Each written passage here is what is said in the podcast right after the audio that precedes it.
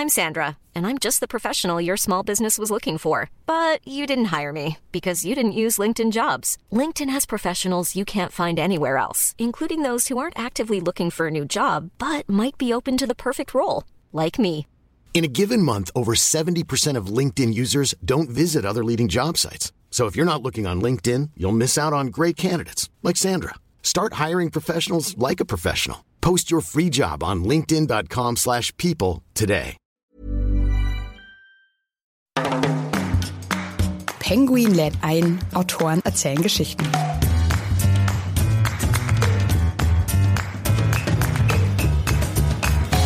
an dieser Person Cristiano Ronaldo oder auch an dem ganzen Ablauf rund um die Steuergeschichte und auch um die Vorwürfe der Vergewaltigung haben die Football Leagues eigentlich eins sehr, sehr deutlich gemacht, dass Fußballer und auch die Fußballbranche schlicht und ergreifend rein aus Menschen besteht. Das ist etwas, was der Fußball, finde ich, in den vergangenen 20, 25 Jahren ein bisschen aus den Augen verloren hat. Durch die vielen PR-Berater, durch die großen PR-Firmen, die das Image von Spielern, von Funktionären, von Trainern so aufpolieren, dass man gar nicht mehr das Gefühl hat, dass dahinter noch irgendwas ist, was noch einen Hauch von Menschlichkeit übrig lässt. Und damit meine ich auch dem Negativen eines Menschen übrig lässt. Hallo und herzlich willkommen zur dritten Staffel bei Penguin lädt ein, Autoren erzählen Geschichten. Ich bin Andrea Lindner und gemeinsam lernen wir heute gleich zwei spannende Autoren und natürlich ihr Buch kennen.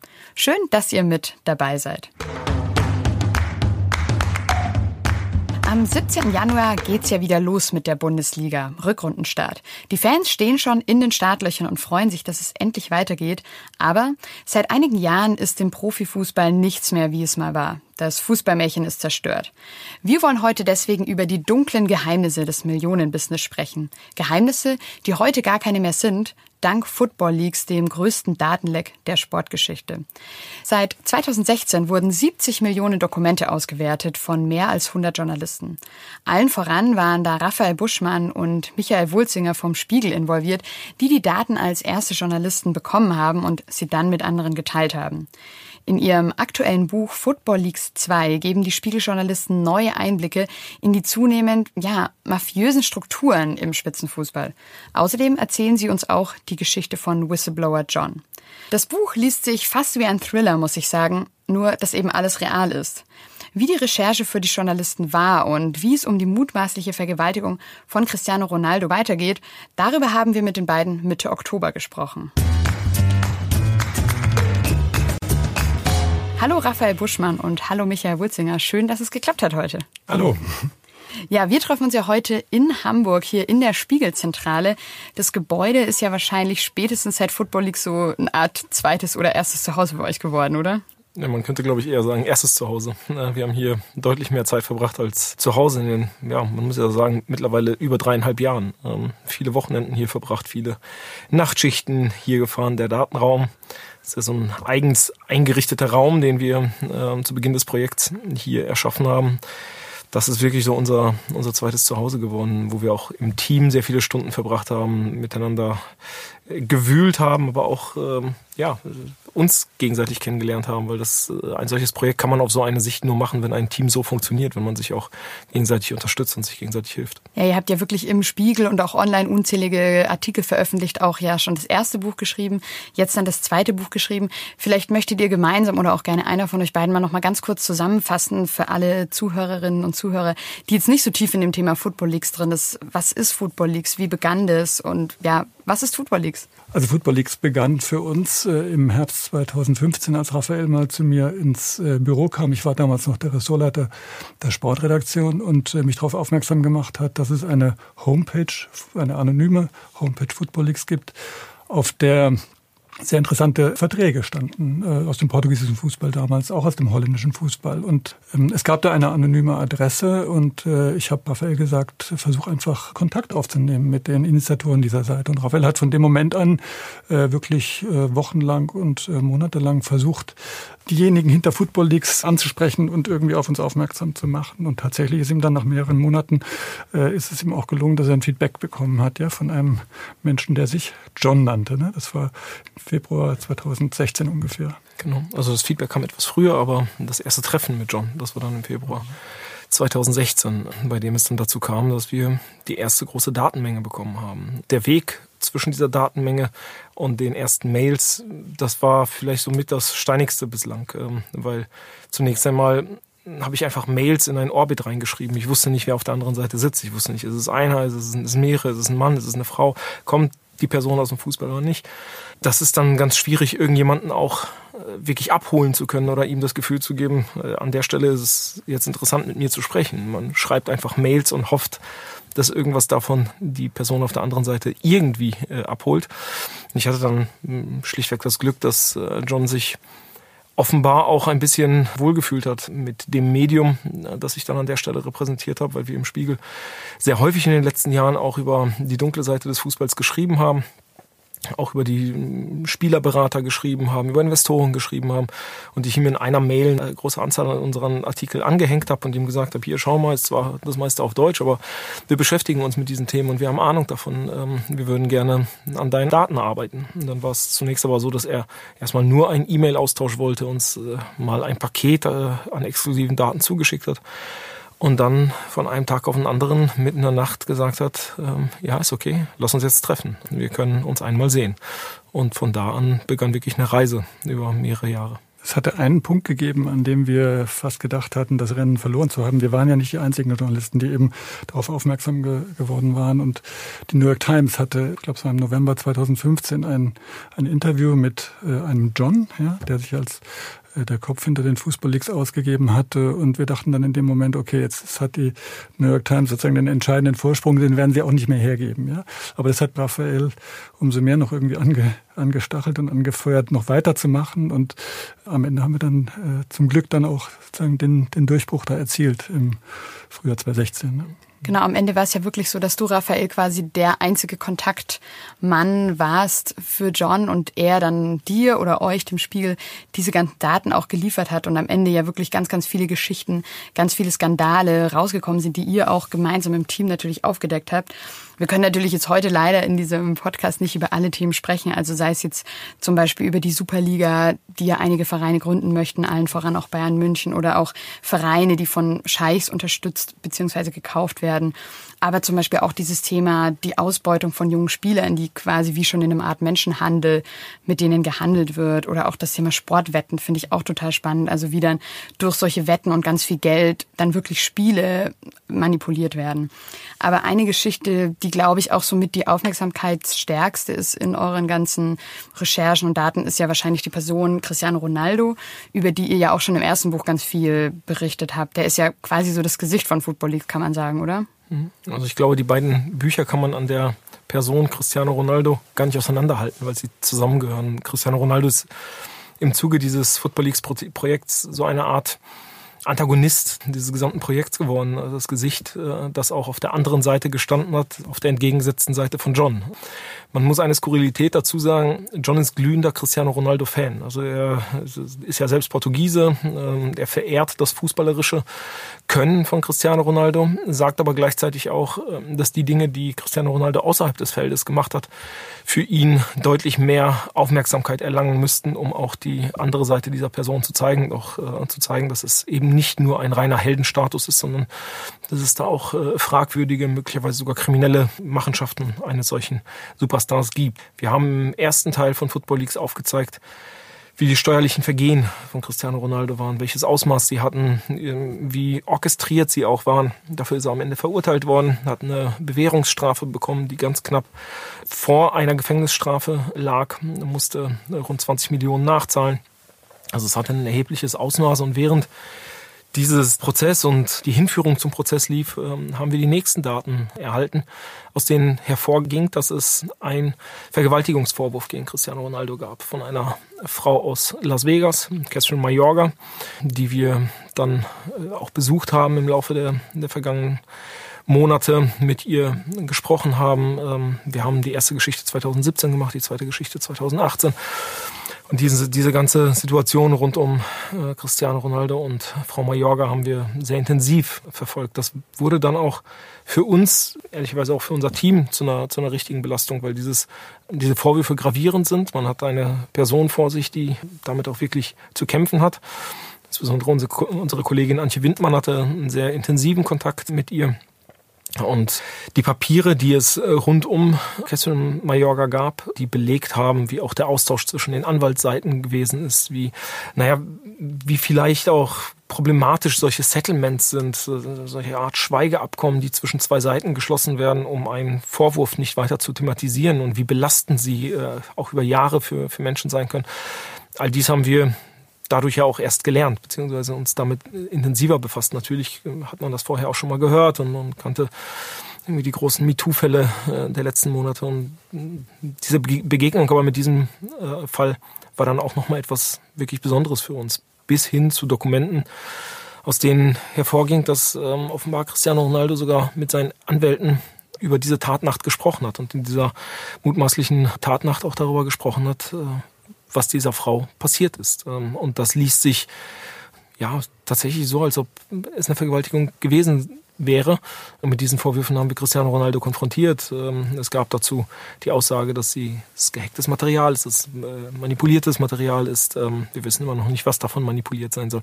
Das wurde ein richtiges juristisches Katz-und-Maus-Spiel über, über Monate auch zwischen der US-Justiz und zwischen Cristiano Ronaldo, bis ihm die Klage zugestellt wurde, vergingen etliche Monate, bis er sich dazu verantworten musste, weil es nicht möglich war, sein Haus bzw. eine Zuständigkeit rund um sein Haus herauszufinden. Also absurd. Ähm, aber das ist ja wahrscheinlich der Fall, der uns hier am meisten beschäftigt hat. Ja, ja. also der hat uns auch äh, juristisch natürlich sehr mhm. intensiv beschäftigt, weil wir uns mit unseren äh, Hausjuristen hier natürlich auch immer wieder die Frage gestellt haben, wie weit können wir bei solchen massiven Anschuldigungen dann eben auch mit der Veröffentlichung gehen. Wo gilt es, die Privatsphäre zu schützen, ja, auch eines, auch eines Superstars, ja. Äh, der hat auch einen Anspruch auf eine Intim- und Privatsphäre und wir sind aber dann eben ähm, zu der Überzeugung gelangt, dass wir das, was wir veröffentlicht haben, sowohl im, im Spiegel selber, ähm, es sind ja mehrere Schritte gewesen. Die erste Geschichte 2017 war noch eine Geschichte ohne das mutmaßliche Opfer. Genau, sie ist ja dann auch erst im Zuge der MeToo-Debatte, hat sie sich ja auch erst getraut, an genau, die Öffentlichkeit genau. zu gehen. Ne? Und dadurch, durch die MeToo-Debatte, hat das Ganze natürlich nochmal so in der gesellschaftlichen Diskussion einfach auch nochmal eine größere Fallhöhe bekommen. Ja, das ist, das ist dann eben nicht nur sozusagen der Einzelfall eines Superstars gewesen, der möglicherweise ein, eine Frau, die, die er am Abend zuvor kennengelernt hat, äh, vergewaltigt haben könnte. Es gab dann eben zahlreiche dieser Vorwürfe. Und offensichtlich hat sich Herr Kaffel Majorga dadurch dann eben auch bestätigt gesehen, das Settlement zu brechen. Also was heißt zu brechen? Sie hat, sie hat eine Verschwiegenheitsverpflichtung da unterschrieben äh, gegen eine Geldzahlung. Und darüber hat sie sich dann hinweggesetzt, ja, weil sie ihre Geschichte, wie sie sagt, dann äh, eben erzählen wollte. Ne? Das ist dann der entscheidende Punkt gewesen, dass wir dann auch ein Gesicht hatten, ja, also die Frau, äh, die es betraf. Ja. Genau, also es gab ja eben diesen Deal zwischen den Anwälten von ihr und den Anwälten von Cristiano Ronaldo über diesen Schweigedeal, kann man sagen. Sie hat sich dann entschieden, das eben zu brechen, ihn doch anzuzeigen. Wie ist denn da jetzt gerade der aktuelle Stand? Es gab ja zwei Verfahren. In der US-Justiz wird unterschieden zwischen einem äh, zivilrechtlichen und einem strafrechtlichen Verfahren. Bei dem strafrechtlichen Verfahren ist die Justiz mittlerweile an einem Punkt, an dem sie gesagt hat, sie äh, schließt dieses Verfahren nun aktuell. Wobei man dazu sagen muss, dass im Bundesstaat Nevada äh, zwei Straftatdelikte niemals verjähren und das ist Mord und Vergewaltigung. Das zivilrechtliche Verfahren läuft aber weiterhin. Wie der Stand dort ist, können wir aktuell nicht sagen, weil äh, ja vieles äh, nicht an die Öffentlichkeit kommt von den Auseinandersetzungen, die dort äh, im Moment äh, geschehen. Wir verfolgen das nach wie vor. Wir haben unsere Informationsquellen und die Möglichkeiten, auch etwas tiefer dort äh, Einblick zu nehmen. Aber im Moment ist es ganz schwierig zu sagen, wie das ausgehen könnte und welche Konsequenzen das möglicherweise am Ende äh, sowohl für Ronaldo als auch für Kesseln Mayorga äh, haben könnte. Das ist im, im Moment ist es wirklich so ein ja so eine Auseinandersetzung, die auf rein anwaltlicher Ebene äh, abläuft. Wie ist das denn für euch ganz persönlich, also auch als Fußballkenner, als Fußballfans vielleicht eben? Und wie könnt ihr das trennen? Also vielleicht Cristiano Ronaldo schon als den Fußballer zu sehen, der ist ein richtig guter Spieler, einfach ein sportliches Idol für viele, aber jetzt auch diesen Mensch vielleicht dahinter kennenzulernen, seine möglichen Straftaten, ihn als Straftäter. Wie, wie geht's euch damit ganz persönlich? Wie geht ihr damit um? Wie trennt ihr das? Ich finde, das muss man, äh, das muss man als Journalist voneinander trennen. Bei seinen Steuervergehen sehe ich nicht nur ihn als den Schuldigen, ja, sondern äh, wir haben in unseren Dokumenten auch gesehen, dass er ein ganzes Heer von, von Beratern, ja, von Anwälten, Finanzberatern, sein eigener Berater, die einen großen Anteil daran hatten, dass er seine Werbeeinnahmen ja, am Ende, dass sie auf die British Virgin Islands geflossen sind und eben am spanischen Fiskus vorbei diese ganze Armada von, äh, von Hintermännern, wenn man, wenn man so will, die ist nicht belangt worden vom, äh, vom spanischen Staat. Und das ist für für mich in der Rückschau ein ganz wesentlicher Punkt, dass, äh, dass diese Leute geschont worden sind. Ja, die haben aus meiner oder aus unserer Sicht auch eine Verantwortung und die, äh, die ist aus den Dokumenten ganz deutlich, ganz deutlich zu erkennen. Ja, also da würde ich jetzt von Beihilfe zur Steuerhinterziehung, also ich, Michael Wulzinger, von Beihilfe zur Steuerhinterziehung reden und hätte mir gewünscht, dass der spanische Staat das strikter verfolgt. Ja, also das ist die Geschichte zur Steuerhinterziehung und diese Vorwürfe der der Vergewaltigung.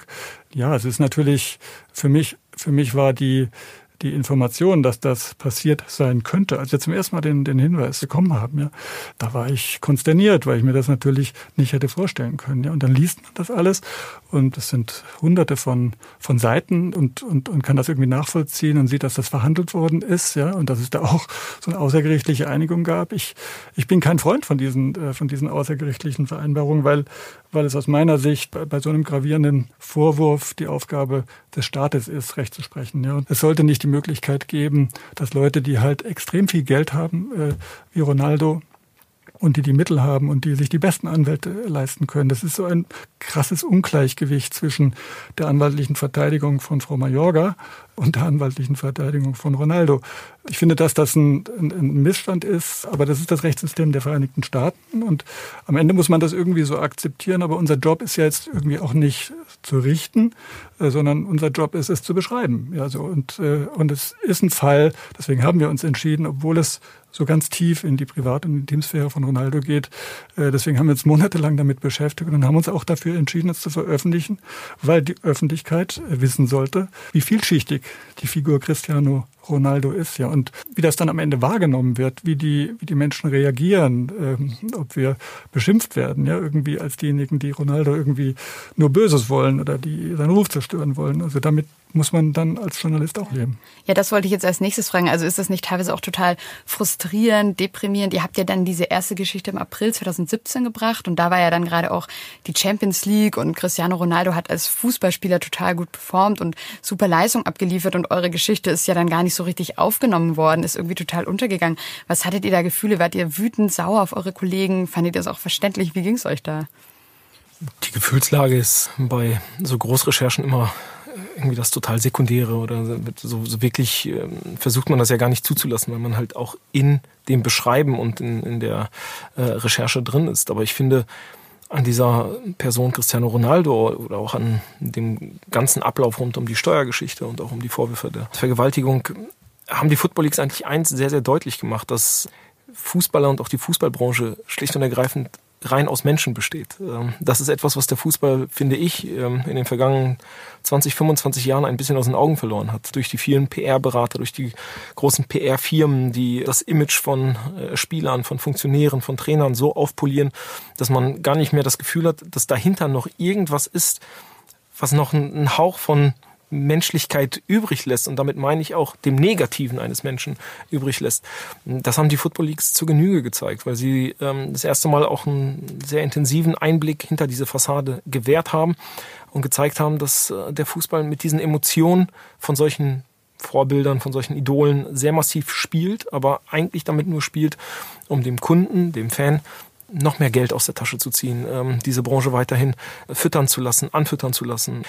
Und das zu diesem Spiel ja nicht nur die Fußballbranche als solche gehört. Nicht nur die Leute, die dieses, also nicht nur die PR-Leute, die Image-Experten, sondern natürlich auch Politiker, die die Justiz in Teilen, aber auch Journalisten. Äh, wir haben das genau in diesem Fall aus dem Jahr 2017, als wir das erste Mal über diese Vergewaltigungsvorwürfe geschrieben haben, sehr deutlich zu spüren bekommen, dass dann die Aufnahme von, von unserer Geschichte, die Reproduktion von unserer Geschichte in anderen Zeitungen nahezu nicht stattfand. Und zwar aus dem Grunde nicht stattfand, weil Cristiano Ronaldo in der Zeit einfach Tore wie am Fließband geschossen hat.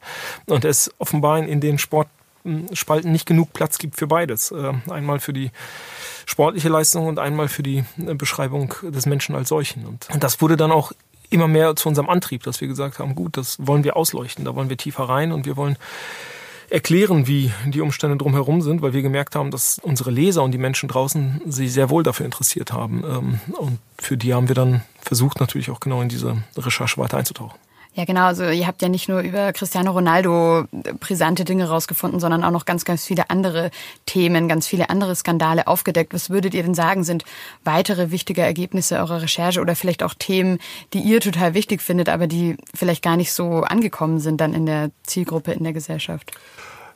Das sind Themen vielfältigster Art. Ich finde dieses Thema weltweiter Handel mit minderjährigen Spielern, der teilweise wirklich einem, einem Sklavenhandel gleicht ja, oder ähnelt. Das finde find ich, find ich ein sehr, sehr interessantes und berichtenswertes Thema. Die Verbindungen der großen Clubs ja, zu Beratern, die eben in Afrika Camps unterhalten ja, und dann unter unter sehr krassen äh, Umständen diese jungen Spieler selektieren schon mit 12, 13, 14 Jahren, ja, und sie dann eben nach Europa verschachern. Ja, äh, teilweise sind sie noch nicht mal 16 Jahre alt. Ne? Und die Clubs spielen das mit, ähm, also Clubs wie der FC Chelsea, ja, oder Clubs wie Manchester City.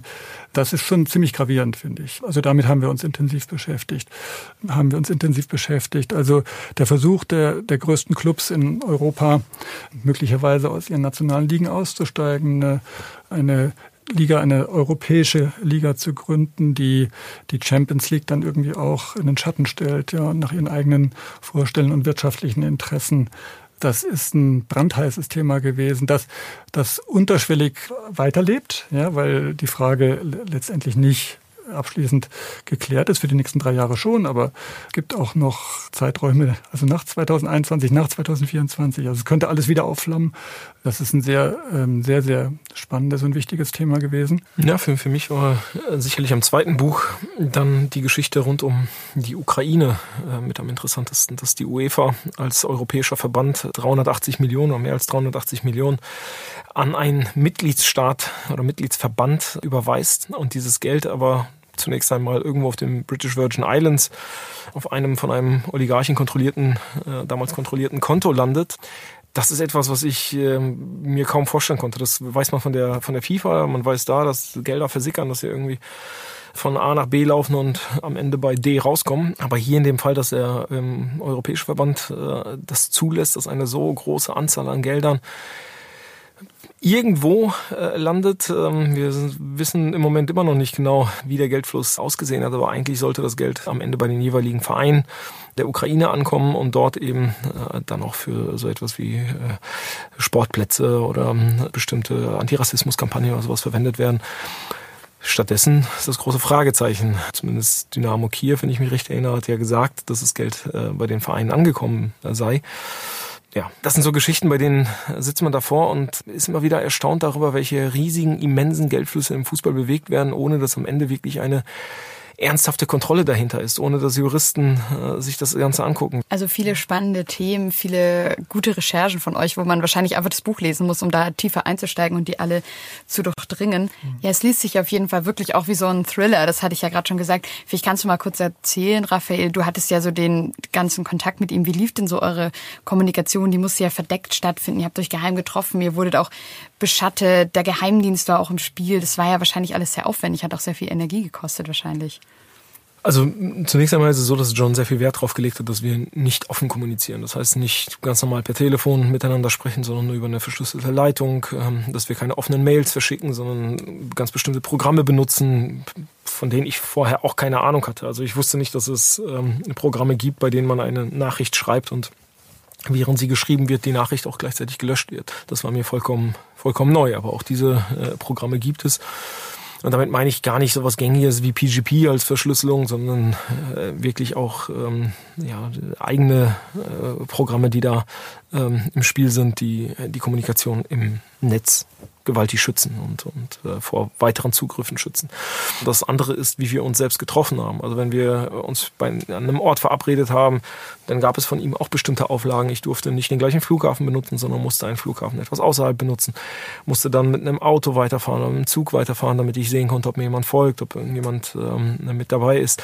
Ich habe das am Anfang für Paranoia gehalten. Manchmal hat man Informanten, bei denen man das Gefühl hat, okay, Jetzt ist nicht alles so heiß, wie du es jetzt gerade empfindest, weil das ist deine persönliche Lage und äh, möglicherweise ist es nachvollziehbar, aber ich glaube, es ist nicht so dramatisch.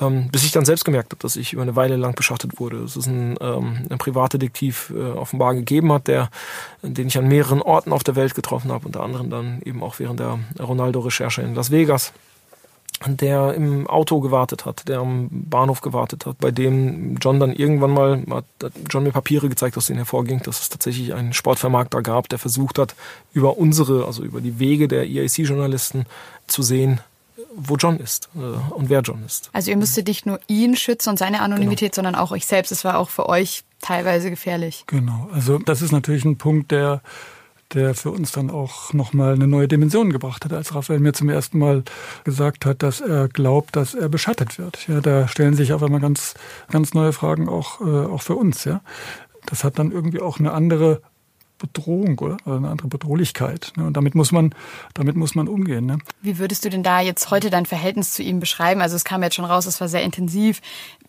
vielleicht seid ihr auch Freunde geworden, du warst ganz nah dran, ihr wart feiern, ihr wart vielleicht gemeinsam betrunken, habt sehr, sehr viel Zeit miteinander verbracht. Kann man denn da noch auch objektiv bleiben?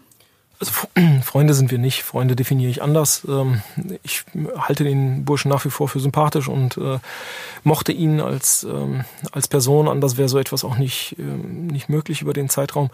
Ich finde, als Journalist muss man während einer Recherche so nah wie möglich an die Person dran und am besten auch äh, aus ihrem Blickwinkel das alles erleben, was, was sie gerade äh, umtreibt, also zumindest es nachvollziehen können. Aber es gibt immer ein, ein Cut, es gibt immer ein, ähm, ein Ende dieser äh, Form der Nähe und das ist, wenn man sich hinsetzt und schreiben möchte. Dann muss man relativ, aus meiner Sicht, relativ viel Distanz äh, zwischen sich und ähm, den Informanten bringen, einfach um das Erlebte reflektieren zu können, damit umgehen zu können ähm, und das aufzuschreiben. Es ist jetzt, ja, ist es natürlich äh, eine, eine ziemlich problematische Situation, dass wir ähm, jetzt seit über einem halben Jahr nicht mehr an ihn rankommen. Die portugiesische Justiz hat uns jeden Kontakt, jede Kontaktaufnahme mit ihm äh, untersagt äh, als, als Journalisten, weil er eben in Untersuchungshaft sitzt und dort den Gesetzen und, und Regeln des Staates äh, Portugal unterworfen ist und wir deshalb nicht mit ihm nochmal diskutieren konnten. Nicht seine, sein Blick jetzt auf die letzten dreieinhalb Jahre, das ist ja etwas, was mich total interessiert, wie er das jetzt sieht. Also aus dem, was ich von seiner Freundin, von seinen Anwälten höre, äh, ist er nach wie vor überzeugt davon, dass er genau das Richtige gemacht hat, weil er ähm, der Gesellschaft etwas gezeigt hat aus dieser Branche, was sie vorher noch nicht, äh, möglicherweise so noch nicht kannte. Ja, wie es jetzt bis zu diesem aktuellen Stand kommt, dass er jetzt ja eben im Gefängnis ist, das können wir gleich vielleicht noch so ein bisschen aufdröseln, aber wir können gerne mal noch eben ein bisschen bei John bleiben, der ja die zentrale Figur von Football Leagues ist. Ihr habt euch ja eben jetzt vor allem im zweiten Buch entschieden, ihn auch so zur Hauptperson zu machen, seine Geschichte zu erzählen. Also eine Person, die irgendwie so vom Jäger auch zum Gejagten wurde. Wie, wie seht ihr seine Rolle heute? Wir hatten das auch schon im ersten Buch äh, thematisiert, aber zu dem Zeitpunkt war überhaupt noch nicht absehbar, sozusagen, in welche Richtung sich das entwickeln würde. Ja?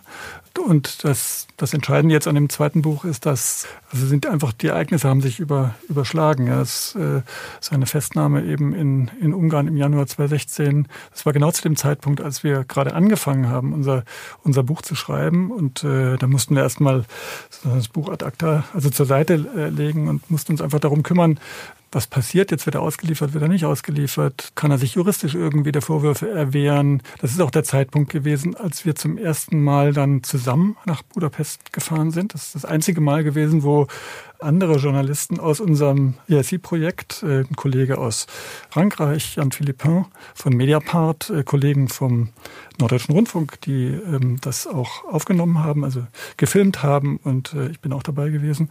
Da haben wir zum ersten Mal über Raphael hinaus mit ihm reden können, ja, über seine Motive. Aber er war damals eben unter, also stand unter Hausarrest, hatte eine elektronische Fußfessel an seinem linken Knöchel.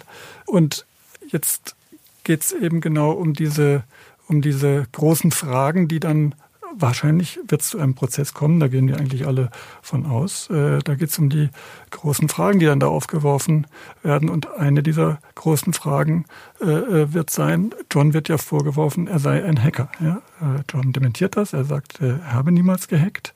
Das hat er auch uns gegenüber, also uns heißt Raphael gegenüber, immer wieder gesagt. Diese Frage wird tausendmal äh, hin und her gewälzt und gestellt aus allen Perspektiven. Und immer wieder weist er das von sich. Ähm, die portugiesischen Behörden machen ihm jetzt genau diesen Vorwurf äh, sehr massiv in also es gibt Straftaten in 147 Fällen. Das ist, wenn man die, äh, die Anklageschrift liest, dann, dann sieht es nicht gut aus für ihn oder um ihn. Äh, und es wird natürlich jetzt auch dann entscheidend sein, wie er, wie er sich verteidigt. Und ähm, die, die große Frage ist eben, kann ein Whistleblower, das ist die Frage, die, die uns berührt und die uns beschäftigt, kann ein Whistleblower auch möglicherweise ein, äh, ein Hacker sein? Ja? Was ist eure aktuelle Antwort darauf? Ich weiß nicht, ob es immer Antworten geben muss, die allgemeingültig sind, aber eine Antwort ist sicherlich, dass ich glaube, dass ein Whistleblower nicht zwingend aus einem Unternehmen herauskommen muss, um ein Whistleblower zu sein, sondern für mich ist erheblich, ob ein Mensch für sich hohe eigene persönliche Risiken auf sich nimmt, um am Ende gesellschaftlich relevante Themen aufzudecken. Und das ist hier in diesem Fall komplett gegeben. John Rui Pinto hat sich selbst zurückgenommen, um der Öffentlichkeit der Gesellschaft zu zeigen, äh, welcher Schmutz in der Fußballbranche äh, herumliegt. Dafür zahlt er jetzt einen sehr, sehr hohen Preis, vielleicht den höchsten Preis überhaupt, äh, mit seiner Freiheit.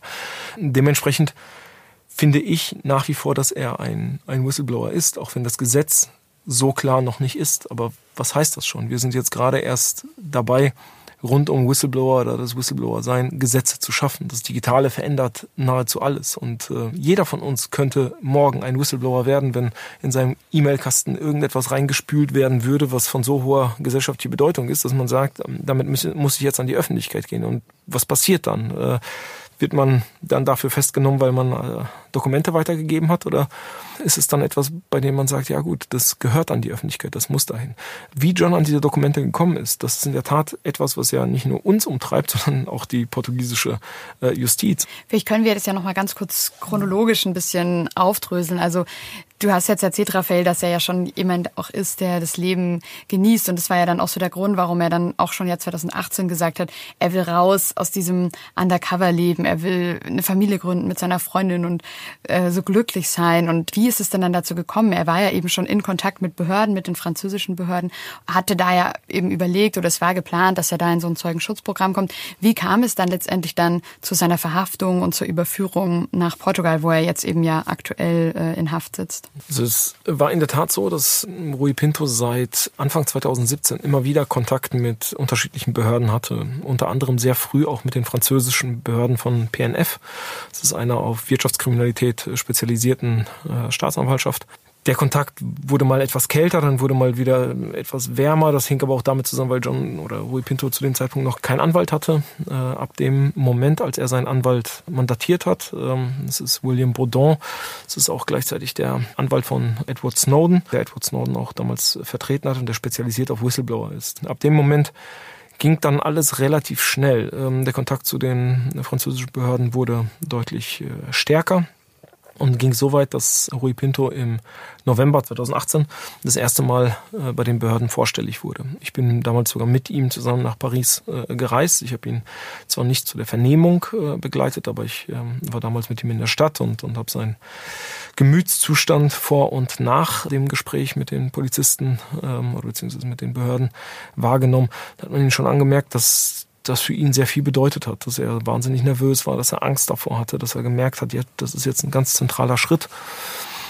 Und eigentlich auch über die Monate sehr viel und, und sehr intensiv weiterverhandelt hat mit den äh, Staatsanwälten dort und auch einen Weg hatte, um dann nach Frankreich zu gehen. Er wollte äh, Anfang Februar in der Tat dann auch in dieses Zeugenschutzprogramm wechseln. Und dann kam die Verhaftung am 15. Januar dazwischen auf eine ziemlich skurrile, vielleicht auch für uns nicht ganz, bis heute nicht ganz begreifbare Art und Weise. Rui Pinto hatte äh, kurz vor dem äh, Zugriff der äh, Polizisten in, in Budapest, hat er seine Eltern noch eingeladen. Also sie sind in der Nacht vorher zu Besuch zu ihm gekommen. Ich war in der Nacht auch da. Sein Anwalt hat ihn noch in der Nacht besucht. Es waren irgendwie eine solche Masse an Menschen, seinen nahen Menschen, die zu dem Zeitpunkt in der Stadt waren, die er dann auch als seinen Lebensmittelpunkt auserkoren hat. Das habe ich da schon für ziemlich fahrlässig äh, gehalten oder auch für, für ein bisschen zumutig gehalten, äh, weil aus meiner Sicht wären es ja dann noch zwei Wochen gewesen, die er hätte aushalten müssen, bis dann, bis er dann hätte nach Frankreich gehen können. Und offenbar war es so, dass die Behörden seinen Eltern gefolgt sind, dass die Behörden über seine Eltern rausgefunden haben, wo er lebt. Und es war so, dass ich am, am Abend äh, vor dem Zugriff war ich noch mit ihm, also wir waren was essen und dann haben wir auf seine Eltern gemeinsam gewartet und saßen gemeinsam in einem Lokal, als seine Eltern dann mit dem Ta Taxi vorbeigefahren sind. Und Rui ist dann aufgesprungen und hat gesagt, das sind meine Eltern, lass uns da hingehen. Und wir sind dann Richtung seines Zuhauses gegangen und ich habe da schon gesagt, das kann doch nicht sein, du kannst dir doch hier, das, du kannst ihnen doch nicht sagen, wo du wohnst. Das kann doch sein, dass ihnen jemand folgt. Ich muss hier jedes Mal so einen Aufriss machen und irgendwie in andere Flughäfen fliegen und deine Eltern kommen mit dem Taxi vor deine Wohnungstür. Das ist irgendwie, hat für mich keinen Sinn ergeben. Und als wir uns an seiner Straße genähert haben, habe ich gesehen, dass an beiden Enden der, der Straße Männer standen. Und ähm, bei dem einen, das fand ich total, total irritierend, weil es war sehr, sehr kalt und er hatte keine Jacke an, ähm, stand da mit dem Pulli und hat geraucht ähm, und um ihn herum nichts. Ich habe ein ganz bescheidenes Bauchgefühl bekommen und habe zu Rui Pinto gesagt, ich möchte nicht mit. Äh, irgendwas stimmt hier nicht, ich fühle mich unwohl. Er hat das noch so abgetan und gesagt, Quatsch, jetzt komm, ich kann dir meinen Vater vorstellen. Sein Vater hätte dann ja auch der Kontakt zwischen äh, Rui Pinto und mir werden sollen, in der Zeit, in der Pinto dann ins Zeugenschutzprogramm äh, gehen würde, weil seine Eltern dürfte er in gewissen Abständen immer mal wieder sehen. Aber ich habe dann mich dagegen entschieden, dort mitzugehen und bin dann am nächsten Morgen mit einem echt mulmigen Gefühl dann wieder zurück nach Deutschland geflogen und bin dann in Deutschland, ich habe gerade meine äh, Wohnungstür oder meine Haustür betreten, ähm, da habe ich die Nachricht von meiner Kollegin Nicola Naber bekommen, dass ein Rui Pinto in Budapest verhaftet wurde. Und das war wirklich wie so ein Vorschlaghammer. Ähm, ich habe das ja über Jahre immer vermutet, dass es irgendwann kommt. Aber in dem Moment hat es mir einmal ordentlich die Schuhe ausgezogen. Ich musste mich äh, hinsetzen, musste dann, dann sofort angefangen zu telefonieren und versucht äh, aufzudröseln, was ist da gerade passiert, auf welcher Grundlage, was sind die Vorwürfe, bis wir dann festgestellt haben, dass die Vorwürfe aus dem Jahr 2015 sind, also überhaupt nichts mit Football Leagues zu tun haben, sondern aus der Phase vor Football Leagues eigentlich, also vor dem ersten Treffen mit mir und vor dem ersten Kontakt auch mit, mit Medien äh, zu tun hatten. Und dass es dort um äh, zwei Fälle oder um Fälle geht, die wir auch schon vorher beschrieben hatten. Einmal um eine äh, um den Vorwurf einer versuchten Erpressung und äh, einmal um und auf der anderen Seite um ähm, ja, illegale Zugriffe auf bestimmte äh, Computersysteme. So, und dann die nächsten Tage nach der Verhaftung waren dann für uns wirklich, äh, das waren also wir versuchen das immer mal wieder auch für uns zu reflektieren, aber sie sind so schnell vergangen, weil wir ununterbrochen mit den Anwälten telefoniert haben, mit der Familie telefoniert haben. Er hatte einen Anhörungstermin bei einer äh, Richterin, er war dort ähm, in Untersuchungshaft in Ungarn. Da ging es drunter und drüber. Wir haben versucht, jeden Tag auch äh, Statusmeldungen äh, bei uns auf der Online-Seite zu veröffentlichen gleichzeitig auch fürs, fürs Heft noch an, an Geschichten zu arbeiten, um das Ganze einzuordnen und, und einzufangen. Aber das waren wilde Wochen. Es fehlten nur noch ein paar Tage, ja, dann würde die Geschichte jetzt ganz anders aussehen. Ja. Dann wäre jetzt der Grundzeug und dann hätte er das komplette Material, das die Franzosen jetzt haben. Sie haben sich es im Nachhinein noch beschafft. Das sind 27 Terabyte, glaube ich. Ne? Also das ist das Siebenfache dessen, was wir haben. Ja, das muss man sich mal vorstellen. So, das würde er jetzt als Tippgeber, als Hinweisgeber, als Mitarbeiter sozusagen der französischen Ermittler ähm, äh, verwenden können. Und stattdessen sitzt er jetzt in Portugal und, äh, und wie Rafa sagt, er muss den höchsten Preis äh, bezahlen. Ne? Ja, und dann ging es ja relativ schnell. Also seit März 2019 sitzt er jetzt ja da in Untersuchungshaft quasi im Gefängnis und ihr habt ja auch gar keinen Kontakt soweit zu ihm. Das ist alles noch am Laufen. Ihr wisst jetzt selber noch nicht, wie es mit ihm weitergeht. Aber vielleicht sprechen wir noch mal über ein paar Sachen, wo schon klar ist, wie die dann ausgegangen sind. Also eben jetzt wie der Fall von Cristiano Ronaldo, der ja auch noch am Laufen ist. Aber vielleicht könnt ihr mal auf ein paar Themen eingehen, wo ihr sagt, was waren die Erfolge von Football Leagues, was habt ihr auch erreicht? Also ich glaube, dass man aus meiner Sicht, dass man trennen muss zwischen ähm, dem, was am Ende bei der Justiz passiert und zwischen dem, was in einer, in einer Gesellschaft oder in der Öffentlichkeit passiert. Ich glaube, dass äh, der europäische Staat äh, mittlerweile äh, Dutzende Millionen eingenommen hat aus all den Hinweisen, die durch Football Leagues Dokumente entstanden sind. Also insbesondere die ganzen Deals rund um die Bildrechte in Spanien, Portugal, England, Niederlanden. Also da gibt's zig Länder, die sich bewegt haben, auch im Anschluss an ähm, unsere Berichterstattung beziehungsweise an die Dokumente, die Rui Pinto auch auf seiner Seite veröffentlicht hat. Das andere ist aber, wie, der, wie die Gesellschaft damit umgeht, wie die Menschen damit umgehen. Und ich glaube, dass da schon auch viel passiert ist, wenn ich immer wieder gefragt werde, aber die Leute gucken doch immer wieder oder immer noch Fußball. Das war aber auch nie der Anspruch, den Leuten den Fußball wegzunehmen, sondern äh, wenn wir einen Anspruch hatten, dann ist es der Gesellschaft zu zeigen, dass sie kritischer umgehen muss, auch mit einer Unterhaltungsbranche, ähm, dass das reine Berieseln möglicherweise zu kurz greift, dass es auch in einer solchen Unterhaltungsbranche aufgrund der Emotionalität, die sie auslöst, eben auch vielleicht ein gesondertes Gefühl geben muss oder einen gesonderten Blick auf die äh, handelnden Personen und auf äh, die Art, wie äh, sie damit umgehen. Es ist schon bezeichnend, wie wenig von den großen Verbänden kommt, von der FIFA, von der UEFA, von den Nationalverbänden. Da müsste man normalerweise erwarten, dass die alle wahnsinnig trommeln und sagen, wir müssen uns unsere Glaubwürdigkeit zurückholen. Aber das äh, tut da nahezu niemand. Das ist eher ein dröhnendes Schweigen, was von den Verbänden nach den Football Leagues kommt, weil fast jeder auch von denen in irgendeiner Form involviert war. Wir haben bei Gianni Infantino, dem FIFA-Präsidenten, gesehen, äh, wie stark er selbst auch in äh, ja, Machenschaften äh, eingebunden war, bei denen wir alle sagen, mindestens fragwürdig, eher dubios, ähm, möglicherweise an manchen Stellen auch deutlich am Gesetz schrammend. Dann kann man nicht erwarten, dass der Rest des Verbandes die Stimme erhebt. Wie hat sich denn eure ganz persönliche Sicht auf den Fußball, auf diese Branche verändert? Es gibt ja einen Unterschied zwischen der Branche und zwischen Fußball. Fußball werde ich mein Leben lang äh, lieben. Wahrscheinlich war das die erste Liebe, die ich je hatte. und daneben gibt es den Profisport. Und den Profisport muss man in der Tat, also das ist, wenn man journalistisch arbeitet, lässt sich das kaum trennen. Man betrachtet ihn vom ersten Moment an deutlich kritischer. Also wir kommen auch an Stellen, die ja normale Fans nicht rankommen und sehen relativ zeitnah, wie glatt poliert die Fassade ist. Ähm, dass wir mit Football Leagues dann aber auch die Möglichkeit bekommen haben, so tief in diese Branche äh, einen Einblick zu nehmen. Das verändert nochmal nahezu alles. Auch weil wir jetzt auch verstehen, wie Kader zusammengestellt werden, wie dort geschachert wird, äh, wie viel Berater Einfluss auf den Ausgang eines Champions League-Titels haben können. Dass es eben nicht nur darum geht, dass die besten elf auf dem Platz gewinnen, sondern dass es auch darum geht, was das beste Unternehmen ist, das dahinter steht, um all dies umzusetzen. Dass der Wirtschaftsfaktor im Fußball mittlerweile so groß ist, auch der politische Faktor im Fußball so groß ist, dass es deutlich über das normale Hin- und Hergeschiebe eines Balls hinausreicht. Gerade mit Football League 2 und mit dem, was wir im zweiten Buch beschreiben, wird auch deutlich, wie stark Staaten nach diesem Sport greifen, weil sie eben auch merken, dass dieser Sport äh, eine Whitewashing-Funktion hat. Man kann sein eigenes Image aufpolieren, man kann Gelder transferieren, ohne dass so wirklich viele Menschen ähm, sich das anschauen. Man hat eine Macht, man hat eine Stimme in der Welt durch den Sport. All das, finde ich, ist ja äh, auch eine Leistung dieser, dieser Football Leagues oder dieses großen Projekts, den Menschen klarzumachen, dass das, was sie da im Fernsehen sehen oder was sie im Stadion sehen, nicht singulär diese 90 Minuten sind, sondern all das hat mittlerweile so tiefe Verstrickung in Politik, in Wirtschaft, in Kultur, in gesellschaftliche äh, Debatten, das äh, finde ich, damit sich zu beschäftigen und auch einen Moment länger drüber nachzudenken, das ist es schon wert. Zum Schluss vielleicht noch so ein kleiner Blick in die Zukunft. Also geht's noch mal weiter mit Football Leagues? Habt ihr da noch was zu tun? Gibt's noch neue Geschichten von euch oder steckt ihr jetzt schon wieder in neuen Projekten? Ja, ja und ja.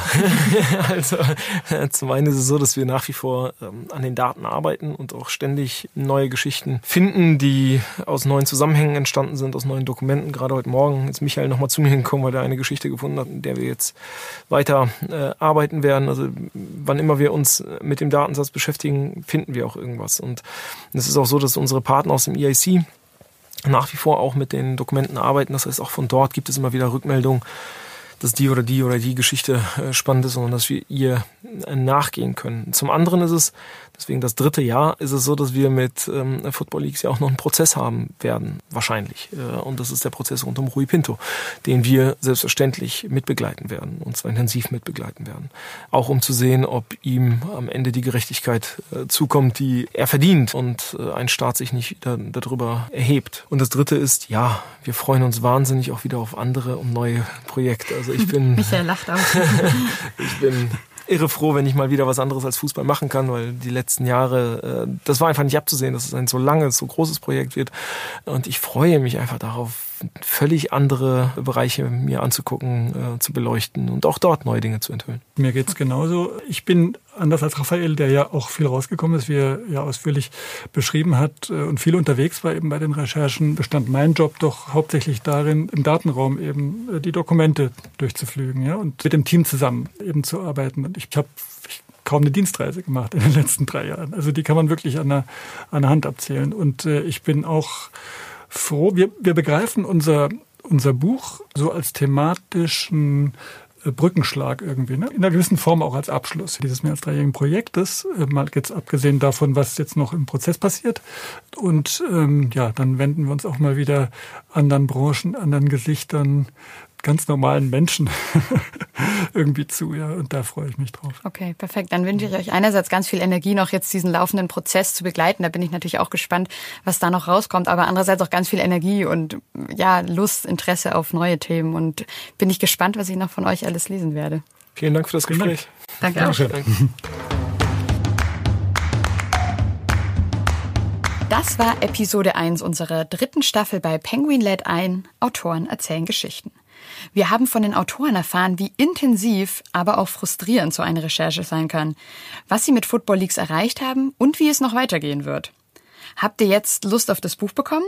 Football Leagues 2 von Raphael Buschmann und Michael Wulzinger ist im September 2019 in der DVA erschienen und das Buch ist überall erhältlich, wo es Bücher gibt. Wie immer am Ende der Hinweis von mir. Wenn ihr Lob, Kritik, Anmerkungen oder Fragen habt, dann schreibt uns einfach eine Mail an penguin at randomhouse.de. Die Mailadresse findet ihr auch nochmal in den Shownotes. Außerdem würde ich mich natürlich über eine Bewertung von euch freuen. Lasst gerne ganz viele Sterne da. Ich sag ciao und bis zum nächsten Mal. Eure Andrea.